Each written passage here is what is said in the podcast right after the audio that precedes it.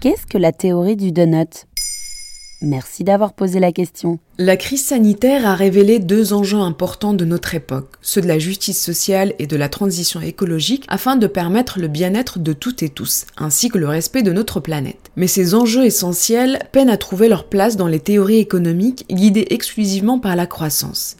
Kate Raworth, économiste et professeur à Oxford, dans son livre La théorie du donut, l'économie de demain en sept principes, a cherché à développer un modèle permettant d'imaginer une nouvelle économie régie par ces deux principes. D'une part, un plancher social qui permet d'assurer que les besoins essentiels soient atteints pour l'épanouissement de chacun, et d'autre part, le plafond environnemental qui pose les limites planétaires. Mais pourquoi le donut, cette fameuse pâtisserie américaine? Le progrès depuis le XVIIIe siècle reste associé à l'idée de la croissance. Encore aujourd'hui, elle domine implicitement tous les débats. Kate Raworth propose de remplacer cette trop connue courbe exponentielle de la croissance par un nouvel horizon plus circulaire, pour enfin intégrer le système Terre, l'ensemble du vivant et le bien-être comme finalité. Le donut donne un indicateur visuel qui appelle à l'équilibre. Et quels sont les principes de sa théorie? Dans le donut, il y a le petit cercle, celui du milieu, qui correspond à nos besoins sociaux essentiels comme la nourriture, la santé, l'éducation, la justice sociale, etc., qu'elle appelle le plancher. Et autour, le grand cercle met en péril notre existence en perçant le plafond écologique par le réchauffement climatique, l'épuisement des sols, les pollutions, etc. Ainsi, c'est donc entre le plancher et le plafond, dans cet interstice, que se trouve l'espace sûr et juste pour l'humanité, espace au sein duquel une économie inclusive et durable peut prospérer. C'est-à-dire? Selon Kate Raworth, il s'agit de stabiliser l'économie dans un âge adulte. Le système économique actuel n'envisage pas de fin à la croissance, alors qu'il faut entrer dans l'âge de la maturité économique. Pour elle, c'est la question économique existentielle de notre siècle. Le XXe siècle était l'âge de la croissance. Pour le XXIe siècle, la maturité sera de comprendre que la croissance n'est qu'une phase de la vie, et essayer d'imaginer ce que peut être une économie qui a fini de grandir et peut maintenant prospérer. Et comment y arriver concrètement?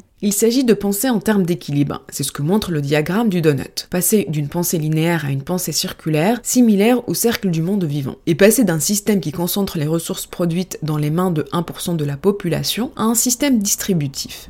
Pour Kate Raworth, il est impératif de se libérer de cette dépendance structurelle à la croissance. Au lieu d'être obsédé par l'évolution des chiffres, se concentrer sur l'économie régénérative. L'économie circulaire, c'est par exemple ne plus acheter des objets mais louer des services. C'est sortir de l'obsolescence programmée et faire la transition du modèle de la propriété et du copyright vers les Creative Commons. La valeur y sera produite et mesurée différemment.